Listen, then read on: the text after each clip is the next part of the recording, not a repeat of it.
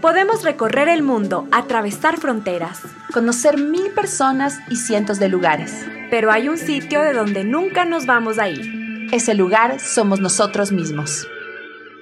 Soy Paula Merchán. Y yo Adriana Márquez. Y en este podcast viajamos desde el mundo externo hacia el mundo interno. Nos cuestionamos, exploramos y nos autodescubrimos. Aquí juntamos voces de personas que se han aventurado de distintas maneras. Y que en sus travesías se han dado cuenta que hay más caminos de los que imaginaban. Creemos que a través del viaje nos conocemos. Y hoy contigo nos vamos Mapa Adentro. Hola y bienvenidas y bienvenidos a Mapa Adentro. En el episodio de hoy viajaremos con una invitada muy especial a través de la moda y también las redes sociales. Ella se llama Cristina Mack, es editora, productora de moda y adicta total al mundo de los colores, texturas y la expresión individual. Luego de recorrer el planeta, regresó al Ecuador con una misión muy clara, impulsar la moda en el país. Es fundadora de la plataforma digital de moda Front Road, donde cientos de miles de personas buscan inspiración e información para entender este mundo como una manera de expresión individual y colectiva. Además es embajadora de importantes marcas internacionales, fue expositora de TEDx Quito en 2019 y ha ayudado a muchas mujeres a encontrar su pasión y comenzar su camino digital a través de sus cursos y sus talleres. Bueno, Cris, te agradecemos muchísimo por estar esta tarde con nosotras compartiendo este espacio. Muchas gracias por tu tiempo y bienvenida a Mapa Adentro. Gracias, qué bonito estar aquí. Y qué colorido. Yo aquí todo de blanco y negro normalmente. Cris, eh, tú has tenido la oportunidad de recorrer el mundo y lo has hecho desde muy jovencita. ¿Cómo recuerdas esas primeras experiencias eh, y justo ahorita que hablábamos fuera de cámaras, por ejemplo, en Suiza? O sea, cuando Ahora, tú tienes mucha experiencia viajando, pero esas primeras experiencias viajando sola por el mundo, ¿cómo las recuerdas? A ver, yo la primera vez que viajé sola realmente es antes de la vez que estábamos hablando. Yo la primera, primera vez que viajé sola fue a Suiza, pero a los 12 años o 11 años que me fui a Tassis. Eh, y la verdad, creo que tengo una, un alma súper aventurera. Entonces, para mí era como, sí, me voy sola.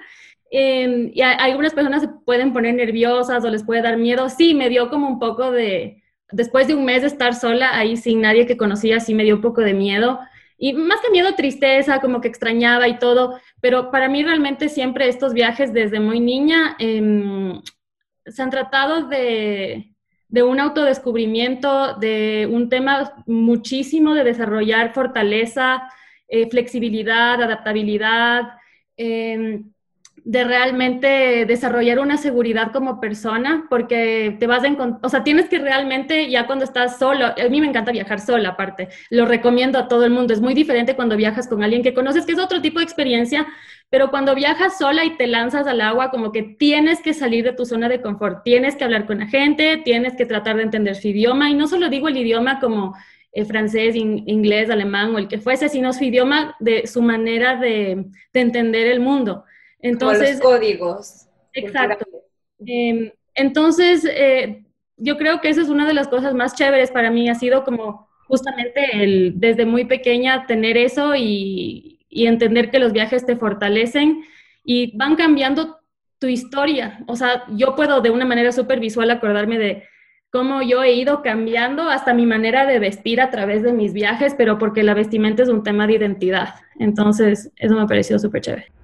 Qué interesante, claro, porque además culturalmente te puedes enriquecer de las nuevas modas que ves en diferentes eh, lugares del mundo, que eso a mí me parece como fabuloso. Vas a Nueva York y es como una cosa visual que, que te, como que te prende todo, ¿no? Yo, yo eh, tenía el tema de que a mí solo me gusta el blanco y negro, que sí me sigue fascinando, pero después de vivir en China, eh, ya le empecé a meter full rojo, después de vivir en Medio Oriente me empezó a gustar el dorado. Antes yo aborrecía el dorado, me parecía la cosa más vulgar del mundo, pero ya en, en, Medio Oriente como que le cogí el gusto y me encantó. Entonces sí me cambió muchísimo. Claro, totalmente. Y bueno, a mí me interesa muchísimo saber, bueno, a, a nosotras nos interesa muchísimo saber cómo fue este cambio tú estudiabas turismo y hospitalidad, pero te diste cuenta de esta pasión por, por la moda. ¿Cómo fue ¿Cómo fue este salto? ¿Cómo fue esta, mm, este despertar diferente?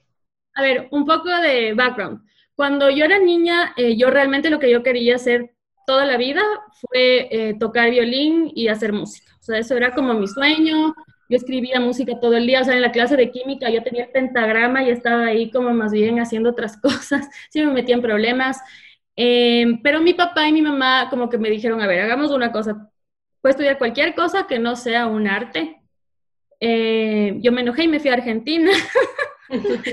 Después de eso regresé como, bueno, no, quería estar peleada de mis papás, pero mi papá me dijo, verás, si es que no quieres estudiar en Ecuador o no quieres estudiar eh, administración, que era lo que ellos querían que yo estudie, y me negaba todo, o sea, era así como que no. Eh, me dijeron que necesitaba estudiar algo que al menos em, tenga números y que no sea un arte. Yo era así como, entonces eh, me dieron a escoger entre Suiza o Canadá. La verdad, Canadá no me llamaba mucho la atención entonces. Como yo soy mitad suiza, me llamaba más la atención Suiza. tiene cuatro idiomas que se hablan. Entonces, em, a la final dije, ok, me voy primero a Francia a aprender francés y después me voy a Suiza. Em, y yo empecé a, o sea, básicamente escogí hotelería porque me encantan los idiomas, o sea, me fascinan. Y me fascinan los idiomas justamente porque cuando tú aprendes un idioma de verdad, o sea, no solamente las traducciones, porque traducir es una cosa y hablar un idioma es otra. Cuando tú realmente hablas un idioma, tienes la habilidad como de cambiar un chip en tu cabeza. Es como que una manera diferente, como decía, de ver el, planeta, de ver el mundo, de expresarte, em, de, de comunicar realmente. No es solamente esta traducción. Entonces, yo llegué a un punto en el que hablaba siete idiomas pero justamente creo que por eso yo inconscientemente escogí también estudiar administración de hotelería, eventos y turismo, porque em, te expones muchísimo a, todas estas culturas em, y te expones a muchos, muchas personas. Em, yo no sabía todavía a esa edad que me encantaban tanto los idiomas, porque cuando yo tenía 17 años, 18 años, solo hablaba dos. ¿Y los otros cinco aprendiste en Suiza? ¿Es en esa época o cómo? Explícame. Estudié francés, estuve viviendo en el sur de Francia eh, y en Mónaco.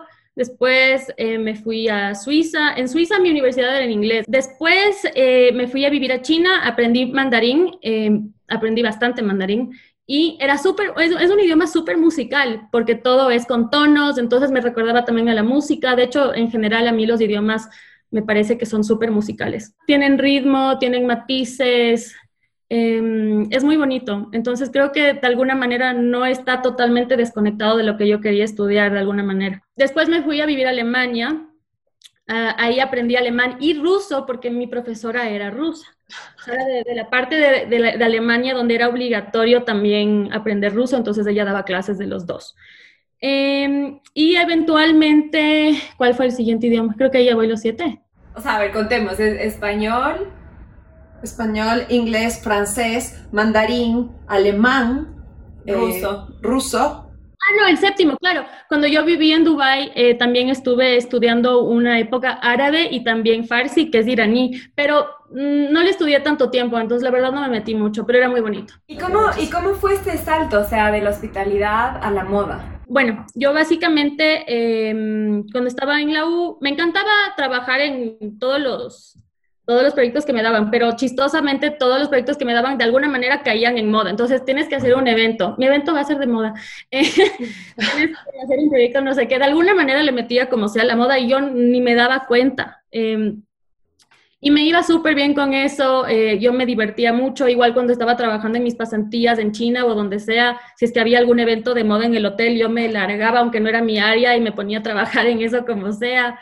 Eh, y básicamente, para mí no es tanto como que un salto, yo creo que fue más como que la hotelería fue un desvío y regresé al camino en el que estuve desde muy pequeña, porque mi papá em, fue un textilero muy importante del Ecuador y yo desde muy niña, em, en vez de, por ejemplo, él tenía una hacienda en Manabí, eh, que era una algodonera espectacular, a mí me fascinaba esa algodonera, y mi, papá hacía desde em, la ropa, desde el algodón hasta la prenda y también exportaba textiles. Entonces, yo en vez de irme a la playa, mm, a mí me gustaba ir con mi papá a cosechar algodón, a lanzarme en las montañas de esas de algodón. Me gustaba pasar el verano con él metido en la, o sea, metida en la fábrica, aprendiendo de telas, aprendiendo a coser. Eh, mi mamá también, le o sea, tenía algunas tiendas de ropa, entonces yo a veces la acompañaba para ver cómo hacía las cosas. Entonces, la moda más bien estuvo súper presente en mi vida desde súper pequeña. Em, pero, sabes, yo creo que me intimidaba mucho el mundo porque especialmente en esas épocas no habían redes sociales ni nada, lo único que tenías es hacer esas revistas. Y las revistas en aquel entonces eran mm, súper superficiales y solo tenían las chicas altas, flacas, perfectas. Y era como que, no, no, no, qué intimidante. Entonces yo me dejé intimidar por una imagen errónea de lo que es realmente la moda. La moda es mucho más que, que lo que se ve desde afuera. Eh, cuando no la conoces de verdad hasta parece que la ropa, o sea, la moda es ropa, pero la moda no es ropa. La moda es política, la moda es cultura, Cris, y tú recorriste el mundo como nos acabas de hacer como un, resumen, ¿no? Y, tú muchas veces eh, has dicho que tú quisiste regresar al Ecuador para, impulsar la moda acá. Eh, ¿Qué te llevó a tomar esa decisión, digamos, teniendo la oportunidad de vivir, no sé si prácticamente donde querías, pero tenías oportunidades laborales allá? pero regresaste a, este, a, nuestro país chiquito, en pañales de la moda, si se quiere, pero ¿qué te llevó a eso? yo siempre he tenido como una, una ley de que si es que yo tengo un presentimiento, lo sigo. O sea, puede no tener ninguna lógica. Entonces, em, dos años antes de regresar falleció mi hermano. No, año y medio antes de regresar falleció mi hermano. Cuando yo vine a Ecuador de vacaciones el verano antes de regresar, que fue junio del 2013, eh, no sé, tuve como un, un, sexto sentido, un presentimiento de que yo tenía que volver. Y para mí fue muy doloroso porque yo amaba mi trabajo en Dubai, era editora de una revista espectacular, tenía unas amigas increíbles, me fascinaba mi vida allá. Y yo recuerdo estar en el avión y tener como esta corazonada de que yo tenía que estar aquí. Y yo así, mierda, ¿por qué? ¿Por qué? ¿Por qué? Yo quiero quedarme acá pero era innegable el sentimiento que tuve y mm, en cuestión de nada llamé a mi casa, les dije voy a regresar. Mi papá, ¿qué? Hace dos días me dijiste que me ibas a firmar un papel, que nunca volvías a Ecuador, que no querías nada, porque yo literalmente les dije, nunca voy a regresar, pero eh, no se hagan ilusiones, pero mm, ahí está. Eh, nunca digas nunca y a las horas básicamente les dije que volvía y sabes qué, eh, yo sí creo que uno siempre tiene que hacer caso a esas corazonadas porque mi papá falleció al año. O sea, pero tú habías tomado la decisión de regresar y tu papá falleció tú estando aquí. Yo ya regresé, estuve con él un año y falleció. Entonces, y no sabíamos que estaba enfermo ni nada. Entonces, sí fue como más un, no fue una decisión tanto de como de, de razonamiento, sino más bien de energía y de un presentimiento. Este, me, me, me, has dejado loca con lo que me dices porque justamente hoy yo le decía a mi mami, yo también después de estar cinco años un poco recorriendo el mundo y en este trayecto, antes de irme justamente falleció mi hermano menor. Y él fue el motivo, y mi familia era el motivo por el que yo regresaba acá a Ecuador. Y de pronto pasó el tiempo, pasó el tiempo, y yo dije, no, no quiero volver nunca a Ecuador porque siento que tengo muchas cosas por ver afuera, pero la familia y algo adentro es como que me jalaba. Y era esa, esa, cosa del corazón que me hacía sentir como tengo que estar en el Ecuador. Qué importante lo que dices, o sea, qué importante en serio escuchar lo que tú sientes porque no sabes, la vida no sabes cómo puede cambiar. Ahorita que lo mencionas hay una parte de la historia que me salté, pero a mí lo que realmente me impulsó a ya dar ese salto de la hotelería a la moda fue cuando mi hermano falleció. Porque yo pasé tantos años trabajando en esta industria de que es la hotelería, pero no me gustaba. O sea, yo, claro, era, era muy buena para, para o sea, yo manejaba como seis restaurantes en una cadena hotelera eh, de cinco estrellas que se llama Fairmont. Ese fue mi último trabajo. Pero no me emocionaba despertarme. Y yo recuerdo que cuando mi hermano falleció, yo solo dije como que hasta aquí llegué. O sea, no puede ser que la vida siendo tan corta porque uno no sabe cuánto tiempo tiene, esa es la verdad. Eh, pase el 90% de su semana haciendo lo que no le encanta. Entonces, eso fue un poco el detonante de que, de que yo mm, haga ese switch, em, que no pasó de la noche a la mañana. Sí fue un proceso súper fuerte porque pasé encerrada en mi apartamento tres meses sin querer ver a nadie, llorando todo el día. Fue súper fuerte. Claro, muchas veces son estas crisis también las que te hacen despertar de la vida y saber que la vida no es eterna y que realmente tienes que ponerle corazón a las personas a las que te rodean y a lo que haces en tu día a día, ¿no? La gente, mm, bueno, no me entiende mucho a veces cuando, digo esto, pero em, la vida es como que a mí me dio un gran regalo, porque todos nos damos en algún momento, o sea, todos en algún momento nos despedimos de nuestros seres queridos, no nos gusta, pero es la realidad. Em, yo sí creo que nuestras energías se mantienen, pero es como un gran regalo que me dio mi hermano cuando él se fue como que e, e, ese regalo que me dio de yo despertarme fue, es algo que, que, siempre le será agradecida a él y al universo, así como, porque yo creo que hay muchas personas que despiertan ya cuando es, no quiero decir muy tarde, porque nunca es muy tarde para despertar, pero cuando ya pasan, han pasado muchos más años y puedes aprovechar un poco menos de ese despertar. Cris, y en esta línea de la pasión, eh, conectando un poquito con la pregunta anterior, ahora yo siento y se nota por tus redes sociales y por todo lo que tú comunicas que tienes una pasión por la moda en el Ecuador. Entonces, ¿cómo es esto? Cuéntanos un poquito, un poquito esto, esta pasión por, por, impulsar, por promocionar, por llevar afuera la moda ecuatoriana. Yo te voy a decir una cosa, confesión, confesión cuando yo era, cuando yo era adolescente, no me identificaba para nada con el Ecuador. Em, yo creo que es una consecuencia del colegio en el que estaba o los colegios en los que estuve, eh, pero donde más estuve fue en la Academia Cotopaxi, que era, todo, todos eran de todo lado. O sea, tenía excelentes clases de español y sí teníamos eh, clases de historia eh, latina en general, no mucho ecuatoriana, em, y sí habían como festivales de, cultura y todo, pero no me identificaba mucho más bien por un tema de mentalidad. Sea, yo tuve acercamientos con personas que cuando yo salía de esa burbujita en la que estás cuando eres adolescente y niño, cuando te decían, ay, ¿y qué apellido es tu papá? O, ¿y qué apellido es no sé quién? Y eso eso no sucedía en mi burbujita de la Academia Cotopaxi porque todos son de todo lado y no te hacen ese tipo de preguntas. Y me dio mucha tristeza cuando empecé a sentir que así era el Ecuador, como, ¿por qué no les interesa quién soy yo? ¿Por qué no les intereso yo como persona? ¿Cómo qué tengo yo por, para, para ofrecer como individuo? Y eso a mí me, creo que me dolió mucho. Y rechacé totalmente el Ecuador sin, o sea, yo sé que no todo el mundo es así, tristemente tuve muchos acercamientos de ese tipo y creo que por eso como que también me quise ir apenas cumplí 18 años. Eh, y no me sentía así con ese orgullo de ser ecuatoriana hasta que me fui.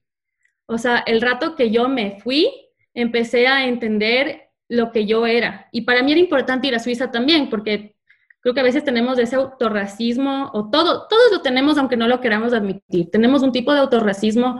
Em, yo lo tenía más después con mi lado suizo. A mí hasta ahora me cuesta admitir que soy mitad suiza, como que no me siento mitad suiza, yo me siento 100% ecuatoriana.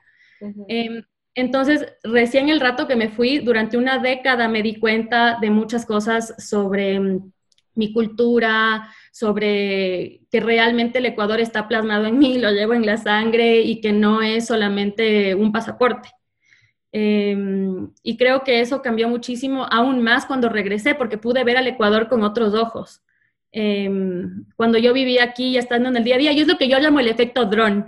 Cuando a mí me encanta viajar también porque hay este efecto dron cuando te vas de viaje. Por ejemplo, ahora si me iría de viaje mañana, el efecto dron de que siento que puedo ver mi vida como por encima y veo todo lo que está sucediendo y es como que tienes esta visión macro de todo lo que está pasando como una película y en cambio, cuando no sales y te quedas adentro, es como que no, no, no puedes ver, eres como uno de los soldaditos que entre todos están ahí marchando para adelante, pero no, no tienes la visión del que está en el helicóptero viendo todo el mundo. Entonces, em, siento que cuando regresé pude tener una visión súper clara em, de por dónde, por dónde era esa conexión que yo necesitaba seguir explorando y que era importante para mí sanar ciertas heridas de cuando yo era más chiquita. Claro, y siento que no solo la sanaste o sea, esta identidad ecuatoriana resquebrajada, pero, o sea, te apropiaste tanto que ahora ese es tu trabajo, ¿no? Totalmente, es como la bandera, así. Cuando yo me voy a los Fashion Weeks desde hace mucho tiempo, para mí no es importante solo el ir, sino el ir y representar al Ecuador y parecería que no es importante, pero sí lo es, o sea, ir y ponerte el sombrero de paja toquilla y decirle a la gente y contarle al que esté sentado al lado tuyo, ¿sabías que esto es realmente de Ecuador? It's not from Panama. y ese tipo de cosas, sí, para mí ha sido muy importante. También eh, hay, hay una industria textil muy interesante acá, o sea, que se puede jugar y que, y que en realidad el extranjero lo valora muchísimo, o sea, yo tengo un montón de amigos que cada vez que me ven puesta algo hecho en Ecuador se quedan alucinados de, de la moda que también hay acá, y especialmente la andina. Entonces es súper interesante ver eso, saber cómo desde los ojos de otra persona que no han tenido esta moda toda la vida, eh, existe una atracción como profunda por esto. Pero ahí, ahí vienen muchos otros factores como el político, el económico, eh, social, eh, porque tristemente el rato que tú te pones realmente a investigar lo que está pasando con la indumentaria local y con los tejidos ancestrales es que están poco a poco, bueno, bastante rápidamente, de hecho, muriendo, porque em, como los insumos se han hecho tan difíciles de importar, de, hecho creo que desde el 95 o 96, ya no me acuerdo, dejamos de importar algodón gracias a la globalización y los tratados de libre comercio, entonces el algodón se hizo tan más em, barato de importar que de producir, que miles de personas perdieron sus trabajos y aparte em, se dejaron de producir ciertas materias primas nacionalmente. ¿Qué es lo que pasa? El rato que subieron los aranceles, y quieres hacer un bordado que antes te costaba X dólares y se multiplicó por muchísimo hacer eso. Entonces dices, a ver, a mí me cuesta menos importar de Colombia o importar de Perú o de Guatemala o de México un producto terminado a yo estar importando los hilos y yo como artesana estar haciendo las cosas y que no me quieran pagar ni siquiera lo que vale realmente. Entonces, muchos de los artesanos se convirtieron, se convirtieron en comerciantes y si tú vas, de hecho, a ciertos espacios como Tabalo, encuentras realmente cosas más em, de Centroamérica, o sea, centroamericanas que ecuatorianas. Claro, o sea, y, creo que ya ni se produce algodón aquí, ¿verdad? Muy, o sea, he visto muy pocas haciendas que lo siguen haciendo, pero es a, un nivel extremadamente micro.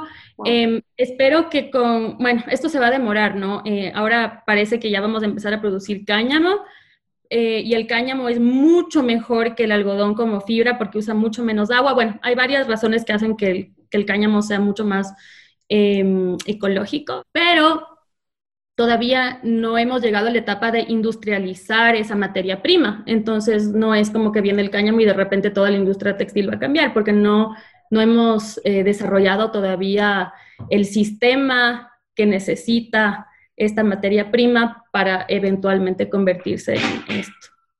Pero tú crees que en, en general puede, puede existir un escenario en el cual el Ecuador juegue con estas materias primas eh, de fibras ecológicas que puedan ayudar a hacer también una industria como más sustentable, por así también decirlo? O sea, que vaya muy acorde con la materia prima que tenemos acá en el Ecuador. Se necesita muchos cambios. Yo creo que esta es una, una pregunta eh, que podríamos hablar solo sobre esta pregunta horas, pero los, hay muchos actores para que eso suceda, desde actores políticos, eh, eh, comerciales, cámaras de comercio, estamos hablando de los productores y también de los consumidores, porque los consumidores juegan un rol muy importante cuando ellos comparan el precio que tú les estás dando por algo hecho 100% nacionalmente y te comparan con los precios de Inditex y te dicen, no, en, la tienda no sé cuántito, esto a mí, yo por este precio me compro dos cosas y no solo una, o tres cosas y no solo una.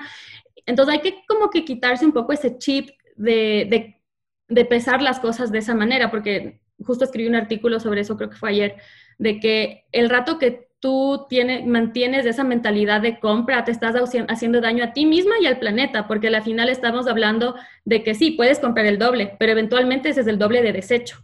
En cambio, el rato que algo te cuesta más, le cuidas más tiempo, eh, tiene mejores materiales, eh, te importa que vaya a ser biodegradable, que no le vaya a hacer daño al medio ambiente. Entonces, sí hay que cambiar el chip del consumidor para que tampoco le regatee al productor. Porque el rato que tú le regateas al diseñador, el rato que le regateas al artesano, estás bajándole eh, la paga a alguien, a alguien o varias personas de la cadena de valor. Porque llega un punto en el que la persona que lo produce dice, ok, la gente no me va a pagar lo que estoy pidiendo, que es lo que vale para poder pagar a todas las personas que están en la cadena de valor de manera justa. Así que para ahorrarme un poco y que esto ya se venda bien, voy a tener que dejar de comprar localmente tal materia prima y voy a tener que importar esta otra materia, voy a tener que ponerle poliéster o lo que fuese. Por eso digo, o sea, es un, es un sistema de moda que no tenemos, o sea, no existe un sistema de moda en Ecuador. Y eso es algo que puede cambiar, pero toma eh, años, procesos, ganas, educación, mucha educación. Y todo esto tiene que ser también con mucho apoyo gubernamental, que bueno, especialmente en estos momentos obviamente hay otras prioridades. Ahora que estamos justamente hablando de Ecuador, eh, nosotras siempre hacemos esta pregunta eh, a todos nuestros invitados y esta segunda temporada la estamos dedicando a Ecuador y te queremos preguntar a ti, ¿a qué lugar del Ecuador regresarías siempre? O sea, eh, si tienes que escoger uno, tal vez tienes tu corazón dividido, pero si tienes que escoger uno, ¿a dónde regresarías siempre? Manabí. Manabí porque mi corazón tiene demasiados recuerdos y memorias demasiado bonitas con mi familia y, em, siempre, y la gente es divina, la gente es demasiado, no sé, como que canchera, tienen esa personalidad como súper homey, calurosa.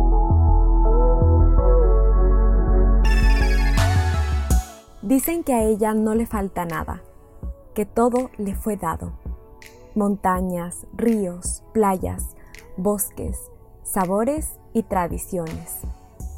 Y dicen también que ella todo lo comparte, que es una tierra de la que brotan sonrisas. Visitar Manabí siempre es una experiencia sensorial y en este viaje te invito a que empieces a sentir con su naturaleza. Y no hablo todavía de sus playas, sino de su ecosistema de bosque húmedo en el Carmen, para volver a disfrutar como niños en el salto del armadillo y del pintado. Del bosque lluvioso pasamos al seco, en la reserva Pacoche, donde la vida es cuidada con esmero para proteger lo que nos queda de este bosque primario. Camina con atención y sin prisa, que los monos aulladores y las ardillas te observan desde arriba. ¿Los ves también? o mejor, escuchemos su rugido. La joya natural de Manabí tiene 56.000 hectáreas de bosque y playas protegidas y 14.000 de reserva marina. Es el Parque Nacional Machalilla, donde podrías encontrarte con hasta 81 especies de mamíferos, 270 de aves y 143 de peces. Si lo tuyo es el mar, Aprender a bucear en Puerto López será ideal para luego disfrutar del Galápagos continental, la isla de la Plata, ubicada a 40 kilómetros de la costa. Y de regreso a tierra firme, seguro tendrás hambre. Y qué bueno que te uniste a este viaje, porque en Manabí hay una regla. Nunca, nunca se come mal. La gastronomía manabita es irrepetible y es que está cargada de los secretos de sus abuelas. ¿Qué tal un ceviche en Jama, un seco de chivo en Puerto Viejo, un biche de pescado en Manta o unos humeantes corviches en Ayampe?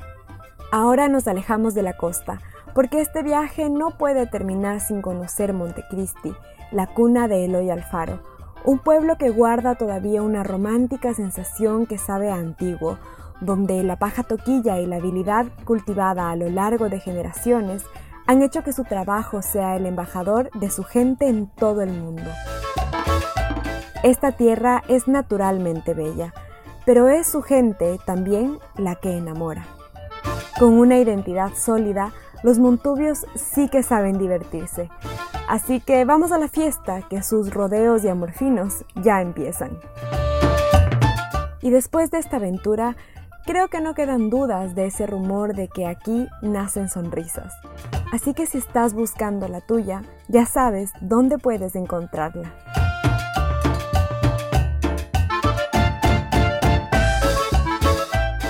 Dentro de tus viajes, eh, o sea, dentro del Ecuador mismo, y todo lo que has podido ver, tanto en la parte de, de la industria textil, de la moda y en general, ¿qué es lo que, qué es lo que más te ha llamado la atención? Para mí lo que más me ha llamado la atención es la mentalidad, especialmente aquí localmente, como que cada vez que viajo se ratifica más y cuando yo regresé, de hecho, fue algo que mi mamá también me hizo caer en cuenta, pero que yo cada vez me doy más cuenta. No me preguntes por qué el ecuatoriano no perdona el éxito del otro ecuatoriano. Y cada vez que salgo lo siento y lo veo más y más y más. Es como que a mí me encantaría, o sea, es más, a mí al principio la gente me veía como alien, porque cuando tú eres un expatriado, eh, tú necesitas muchísimo apoyo de otra gente para poder estar bien. Son tus amigos, tu familia a la vez, o sea, y si es que no tienes apoyo de otras personas, no lo logras sencillamente. Entonces es, em, es realmente como uno tener la, la, madurez empatía y corazón de entender que aquí todos nos necesitamos y, es bueno que le vaya bien a los demás. Em, por eso yo siempre digo que lo mejor que puedes hacer es viajar, porque em, eso a ti también te hace querer ser mejor persona, realmente. Entonces, cuando yo viajo y regreso, siempre observo este fenómeno que sucede aquí, que no sé de dónde viene, de que eh, si es que algo, si se le está viendo bien a alguien, la gente es incapaz de decir que bacán, que chévere, que le vaya mejor, que se come el mundo, que yo te apoyo, sino es como, ah, de ley hizo tal cosa para llegar a donde está. Y, o, o sea, no es tanto como, qué hermoso, me inspira, yo también quiero hacer algo chévere propio y quiero subir la montaña, es, ¿cómo le baja ese hijo de puta? es, es horrible. Es fuerte y real, o sea, sí. Y esa es una mentalidad que hay que cambiar. Y, cuando uno viaja y regresa, le choquea más verlo, pero tan evidentemente en las conversaciones, en el enfoque de las personas. Y es un enfoque tan em, egoísta y tan destructivo. Y la gente lo que no se da cuenta es que como todos somos energía, el rato que tú tienes ese tipo de pensamientos, no le estás haciendo daño a nadie más que a ti mismo. O sea, tú eres el único que se va a quedar estancado con ese tipo de mentalidad, no el otro. El otro va a seguir bien en su, en su vida positiva, continuando la lucha. Y la gente no entiende que para salir adelante, para lograr hacer algo importante, es una lucha súper fuerte. Y cuando tú le envidias a una persona, no le puedes envidiar solo lo positivo, tienes que envidiar el paquete completo de cómo esa persona llegó a donde está. Y el paquete completo de la gente que realmente lo logra y hacen, hacen cosas grandísimas sea, yo no quisiera tenerlo. O sea, yo, yo conozco las historias de tantas personas que han hecho unas cosas increíbles y cuando escuchas la historia dices, ah, yo no sé si podría hacer eso. o sea, no sé. Entonces no puedes solo estar en la cima o, bueno, estar en la cima es relativo porque yo creo que siempre tienes nuevos picos a los que quieres llevar, llegar. Pero creo que es importante entender que todos tienen su propio camino que recorrer, sus propias montañas que subir y, el mundo y el universo sabe cómo ponerte a ti a prueba en lo que tiene que ponerte a prueba. Cris, y hablando de, cambiar mentalidades, eh, creo que es como, de ley tenemos que hacerte esta pregunta aprovechando tu presencia aquí. ¿Cómo, cómo, cómo explicarías tú a la gente que cree que la moda es simplemente apariencia? Eh, que no es así, que la moda es identidad, que es expresión. ¿Cómo una experta de la moda puede explicar eso a alguien que dice, no, eso es superficial? Diría que hagan el, intento, bueno, primero lean. Em, y lean realmente como en espacios que, celebran mucho más de este tema. Por, yo les invito a leer Trendo, es un, es un espacio mexicano que me fascina. Yo conocí a Gustavo, que es el, la mente genia que está por detrás de, él explica todo desde puntos justamente políticos, sociales, económicos, etcétera, culturales. De hecho, el libro de él que sacó ahora está inclusive en el Met de Nueva York.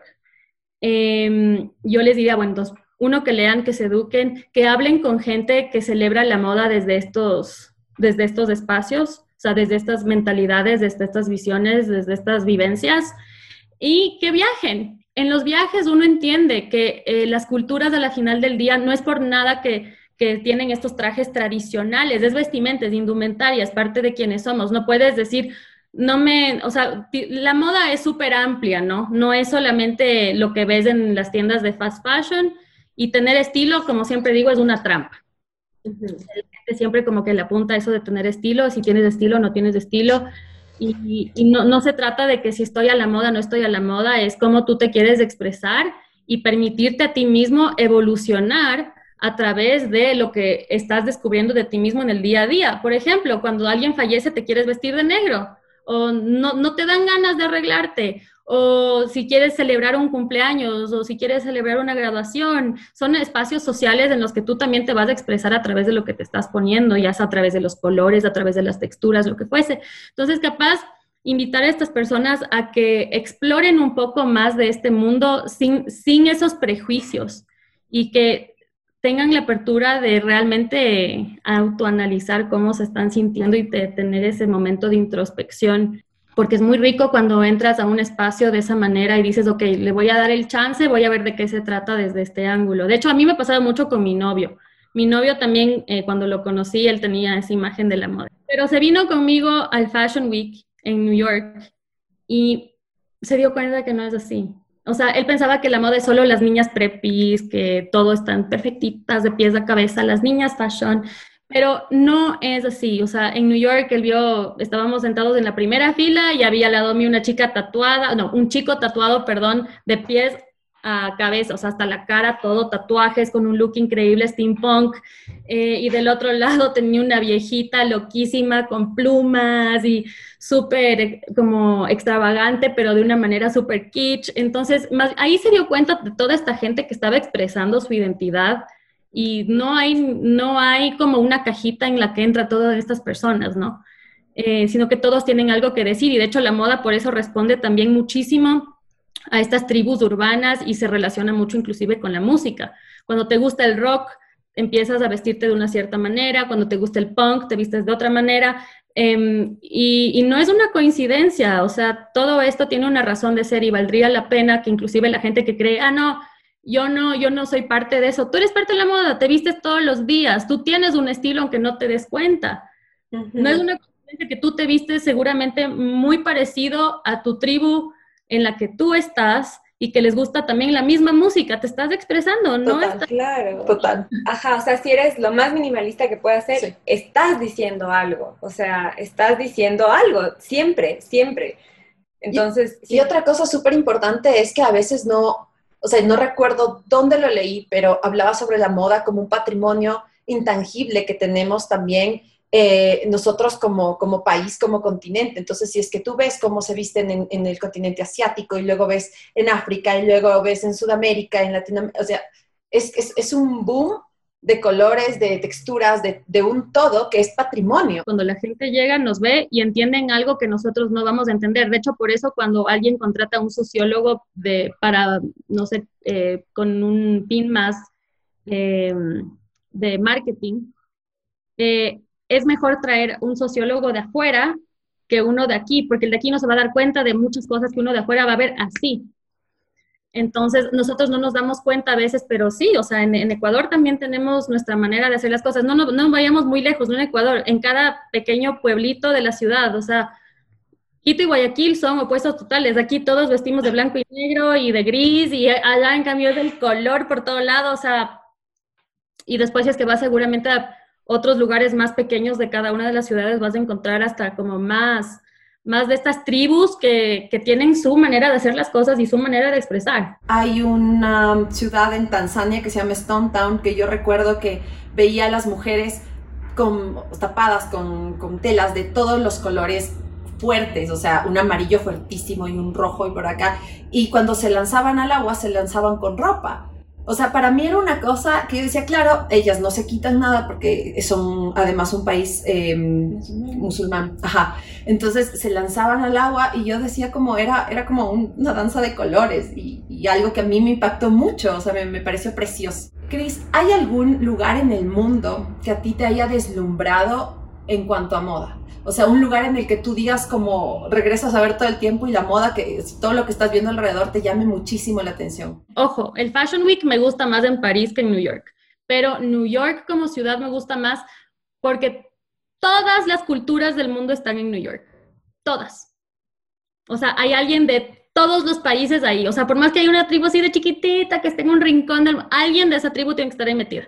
Entonces, es delicioso porque es un espacio donde se presta para que todos entre ellos eh, tengan este intercambio visual, intercultural precioso, em, que es este mestizaje migratorio que a la final del día creo que caracteriza el planeta de muchas maneras. ¿Y hay algún lugar del mundo al que todavía no has ido y que quieras ir por ver moda? Bueno, a, donde voy siempre estoy viendo, pero fui pero no pude ver todo lo que quise ver. Me fui a un viaje a Tokio pero me fui porque me llevó Maserati y yo, querí, yo quiero ir a Tokio ya a la semana de la moda. O sea, eso es lo que... Ahora no sé con esto del COVID qué tan, qué tan difícil vaya a ser, pero ese es uno, uno, de, mis, uno de mis lugares más como bucket list, importance number one, que, que más quiero ir a ver cómo, cómo es el, la semana de la moda. Rusia también me interesa muchísimo. Cris, eh, tu trabajo ahora sobre todo es digital en redes sociales. Eh, yo sé que igual ah, has hecho muchas cosas presenciales, has organizado semanas de la moda, no sé si semanas de la moda, pero runways aquí, ¿no? Pero, o sea, si hay alguna persona con experiencia en redes sociales, eres tú. Entonces, eh, es un mundo complejo, digamos, y, tú lo has sabido manejar bien. Y quisiera que nos puedas aconsejar a nosotras, que nosotras también hacemos esto a través de redes sociales y todo, sobre todo ahora la época de la pandemia y todo esto, las redes sociales han tenido una explosión gigantesca.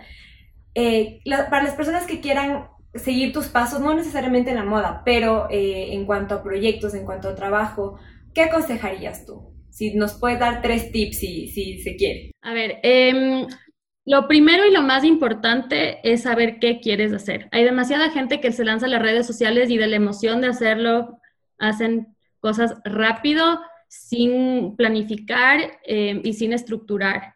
Y eso hace que eventualmente no tenga la fuerza, el espacio que debería tener. Entonces, lo primero es saber lo que quieres hacer y, y una vez que sabes lo que quieres hacer, estructura tus ideas, organiza tus ideas, entiende lo que estás tratando de decir no trates de hablar con todo el mundo. Cuando la gente entra a las redes sociales, entra con esta idea de que quiere que todos le sigan. Error, no. Cuando tú hables con todos, no hablas con nadie. Necesitas tener un nicho claro. Y cuando digo nicho, no estoy hablando de target. Target es mujeres de tal edad a tal edad. No, no, no, no. Estoy hablando de un nicho. Entonces, por ejemplo, en la moda tenemos nichos como moda y después tienes eh, moda talla plus.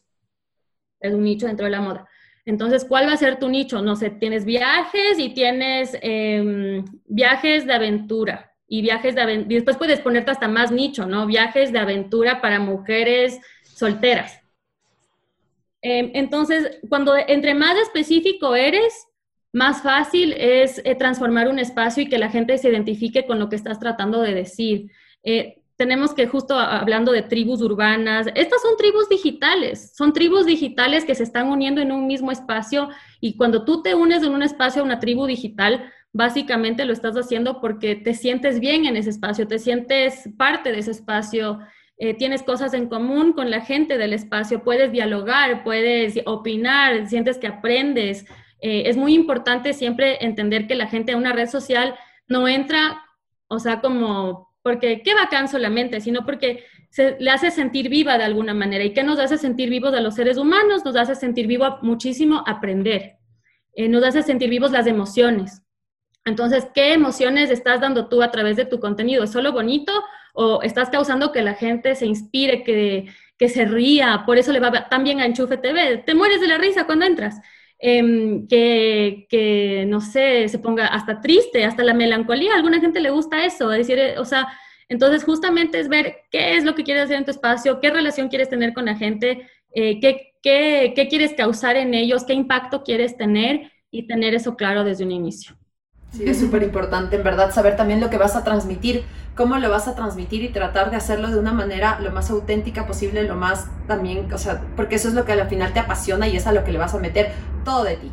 Eso es muy importante. Hay mucha gente que dice, ah, como esto le funcionó a fulanito o fulanita, yo voy a hacer lo mismo. No, tienes que eh, ser tú, tienes que ser tú a todo nivel, con, con, lo que te gusta de ti, con lo que no te gusta de ti, o sea, ser honesto, a la gente le fascina ser real. Por eso TikTok empezó a irle tan bien y es porque la gente ahí tiene, le pierde mucho el miedo a ser más espontáneo y no ser perfecto. Entonces eso manda un mensaje súper fuerte ya de una tendencia de lo que quiere la gente, de lo que es, más, por eso hay tantas de estas páginas que ahora están en tendencia de ya no, a pesar de que son fit, muestran la foto de las 6 de la mañana cuando están con cuadraditos y de las 6 de la tarde que están con la barriga afuera, porque la gente ya está harta de que parezca que tienen que ser perfectos, porque no somos perfectos. Entonces, mostrarte tal y como eres es justamente una de las partes más importantes de la receta. Y esto nos lleva también a la siguiente pregunta, que romper esta idea de que las redes sociales son algo también como solo para pasar eh, un momento y sí, entras para entretenerte, pero también entras para enterarte de muchísimas cosas. Yo recuerdo que fui a el, el TEDx Quito hace un año creo que fue, y justo tú estabas hablando sobre las redes sociales y todas las cosas buenas que sacabas a partir de las redes sociales. Quisiera que nos cuentes un poquito esto, qué es lo que más atesoras de eso, del tema de, de, las nuevas conexiones y nuevas redes que puedes hacer. Dejando a un lado las partes negativas que las hay en todo y yo creo que las redes también las tienen. Ah, yo justamente enfoqué mi charla en algo súper positivo y por eso fue un poco controversial. Creo que la gente no estaba preparada en ese momento para escuchar esa, esa charla en particular, o no muchas personas no, no me entendieron porque justamente estaba muy en auge ese tema de las redes, son una pendejada, baja el celular, que sí, o sea, cualquier cosa que abuses, hasta un vino puede ser súper bueno hasta para tu corazón, pero si te pegas tres botellas, pues no.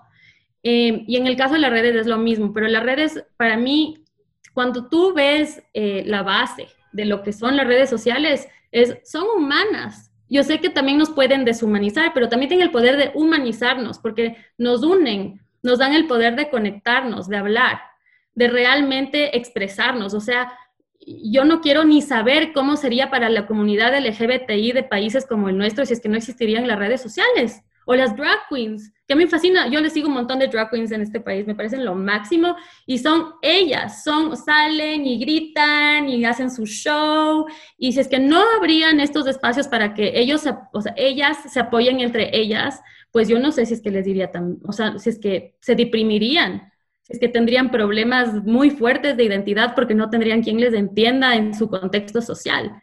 Entonces, es un, son herramientas súper poderosas también en ese sentido. Cuando tú migras eh, o tienes alguien que está, no sé, capaz se va tu mejor amiga o se va tu mamá y tú te quedas aquí, pues las redes sociales te ayudan a mantenerte conectado. Em, yo cuando yo pasé 10 años fuera del Ecuador y no, no habían en esas épocas, o sea, mis papás no usaban nada, pero Skype es una red social, WhatsApp es una red social y yo hacía Skype con ellos todo el tiempo era lo que me, mantenía conectada y ahora también mientras he estado aquí, las redes sociales han sido lo que me ha mantenido conectada con mis amigas allá. Y las redes, como lo dices, es un tejido, ¿no? Es un tejido entre seres humanos que yo creo que es muy interesante. Pau y yo nos conocimos por, por el Instagram y así con muchas personas que tenemos intereses en común, que de pronto es, se vuelve el, el sitio de encuentro, si es que lo vemos desde ese lado positivo, ¿no? Claro, sí, me, eh, o sea, no sé si me imagino que viste el documental eh, Social Dilemma, creo que se llama, no me acuerdo del de Netflix, Netflix, sí. Sí, claro. Yo, por ejemplo, me quedé, o sea, es un documental muy bien hecho eh, y tiene muchos puntos, ¿no? de razón. Pero justamente está en ese, en ese equilibrio, creo yo, y en encontrar el lado positivo de, estos puntos de encuentro que creo que son muy, muy, muy valiosos. Eh, Sí, Cris. Entonces te agradecemos muchísimo por tu tiempo. Queremos eh, terminar esta entrevista con estas tres preguntas que te habíamos adelantado. Eh, y la primera es con qué elemento de la naturaleza te identificas. Puede ser cualquier cosa que encuentres en la naturaleza. Tierra y fuego. Tierra y fuego, em, a ver, tierra porque siempre trato de mantener los pies literalmente en la tierra y de no volarme. Yo creo que es súper fácil em, cuando empiezas a tener ciertas experiencias, em, empezar a tener pensamientos de grandeza, no, bájate la tierra, pon los pies ahí mismo, porque te das cuenta, y por eso también me encantan los viajes, porque te das cuenta que el mundo es tan grande y tú eres en realidad súper chiquito, súper chiquito eh, en comparación al todo. Eh, entonces, por eso te diría tierra. Em, a mí me, me parece importante siempre siempre tener como, como ese grounding y tener muy, muy presente eh, la realidad, no solo la tuya, pero de otras personas. Y fuego, porque me gusta vivir con pasión. O sea, tienes una sola vida, como que vívela intensamente. Bueno, Cris, cuéntanos, ¿qué es lo que piensas que la gente cree de ti, pero no es verdad? Sí hay algo que piensan, que yo sé por qué lo piensan y no me molesta que lo piensen, y es que no tengo corazón. Me comparan a veces mucho con Anna Wintour eh, o con The Devil Wears Prada. Sí, sí. Y creo que hay varias razones. Entre esas, yo soy una persona extremadamente mm, eh, cortante con ciertos temas. Yo soy súper puntual, me gusta ser seria, yo trabajo de una manera extremadamente profesional y cuando las personas no son así, yo no, no es como, ay, sí, ¿sabes qué? Yo así, no. O sea, necesito que te pongas serio y me pongo como, yo soy, yo soy una persona directa, es eso. Entonces, como soy directa y la gente aquí no está acostumbrado a que le digas las cosas de frente, eso a la gente no le gusta. pero Totalmente. la gente viene a mis cursos y me dice, ay, pero ha sido súper dulce. Y yo así. Antes de dejarte ir, por favor, recomiéndanos un libro, un autor o una autora que tú nos digas esto de ley se tienen que leer alguna vez en la vida.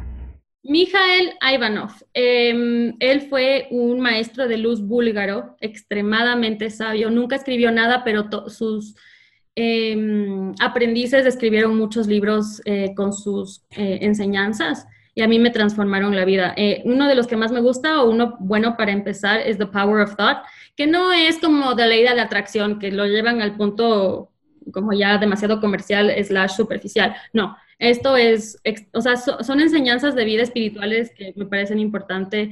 O sea, no hay una sola persona que yo no le haya dicho, lee este libro, que me haya dicho, ¿por qué me das esta pendejada? O sea, siempre me dicen, gracias, qué increíble el libro, me transformó la vida, léanlo. Qué hermoso, muchísimas gracias, Cris, y muchísimas gracias también por tu tiempo. Ha sido muy bacán conversar contigo y poder conocer toda, toda esta otra parte de, de Cris. Así que gracias por estar en Mapa Adentro. Gracias a ustedes, chicas. Les mando un abrazo y un beso.